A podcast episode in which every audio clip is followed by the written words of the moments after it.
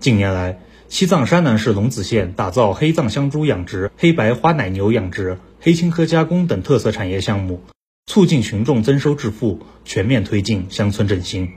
龙子县万头藏香猪标准化养殖基地是集自繁自育、饲料加工、屠宰生加工、冷链运输一体化的产业链项目。该养殖基地第一期投资一点三亿元，年出栏规模一万头。西藏山南市龙子县万头藏香猪标准化养殖基地负责人周白：我们下一步的工作呢，建立一个科研中心，保种、育种、留种，通过科学的调研以及创新，把这猪养好。把这个产业呢做成生态的一个标准化养殖基地。与黑藏香猪相比，龙子县的黑白花奶牛知名度更高。龙子县聂雄标准化奶牛养殖场于二零一八年实施建设，目前奶牛存栏数达到近一千头，一天的产奶量可达一万二千斤。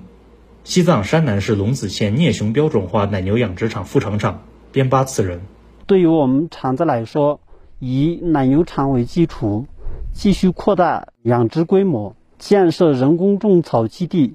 和奶制品加工厂，逐步推进龙子县黄牛改良示范产业园区建设。黑青稞也是龙子县远近闻名的特色农产品。西藏科源农业开发股份有限公司主要从事黑青稞产品开发和销售。厂房内，技术人员正在安装调试新的生产线设备。西藏科源农业开发股份有限公司总经理卓玛。我们公司也一直在注重科技创新，每年投入研发费四百多万元，研发新的产品，使黑青稞产品更好地展现给消费者。